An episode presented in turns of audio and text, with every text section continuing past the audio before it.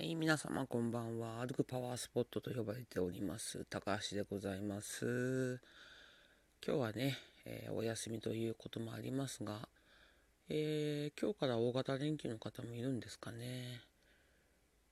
どうなんでしょう。今日もね、あの、頑張って家にいましたので、ちょっと外の様子はよく分かりませんが、どうなんだろう。県外の方とか来られてんのかな。まあ、それはそれで、もうしょうがないなって思いますが、はい。まあ、あの、あれですね、いつもこう、ボソボソボソボソ好きなこと喋ってて、大したことも喋ってなくて、まあ、なかなか最後まで聞いてもらえてない気もしますが、まあ、そこはあまり気にはしておりません。まあでもね、あの、たまに最後の方で、まあまあ、役に立つこと喋ってたりもしますので、まあ、可能なら聞いていただけるとね、高橋としても嬉しいでございます。はい。まあ、せっかくなのでね、たまには、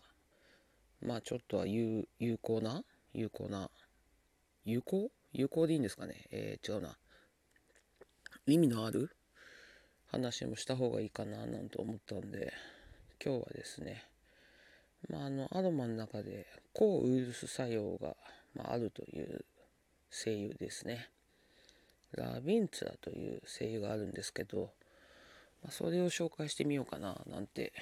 思います。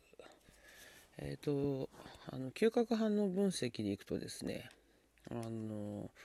私はもう十分ある場所の香りですので正直臭いです。臭いです、本当に。でも、まあ、なんだろう。うん。今一生懸命嗅いでますけど、まあ、なんだろう。他の声優に比べて結構ね、自分がこう、満たされてる方の声優だと、くっせえなってすげえ思ったりする声優も多々あるんですけど、まあそこまでではないかなというところですのでね。あのまあ、もしアロマ好きの方とかいらっしゃいましたら使っていただいてもいいんじゃないかなと思いますね。うん。なんだろうな。まあ臭いです。あのすいません。え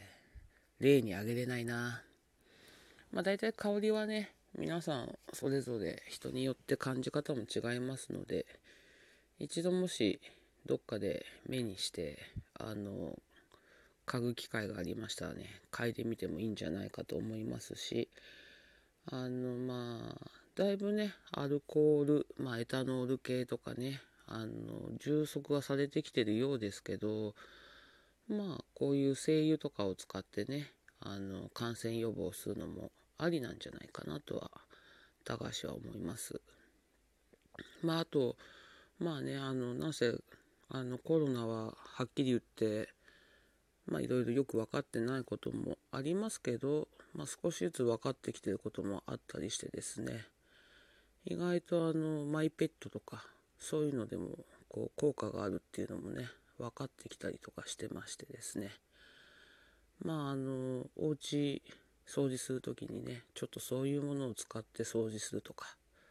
そんなことをしてみてもいいんじゃないかなってすごく思います。まあちょっとあの別にあの高橋あの汚いわけじゃないんですけど、まあ、そんなに掃除とか得意じゃないのでねまあまあ部屋は片付いてませんけど まあやるときはやるのでそんなもので掃除したりとかねするとまあそれもまたあの特にねちっちゃいお子さんなんかいるうちとかはねあのまだこうハイハイとかねなさるうちは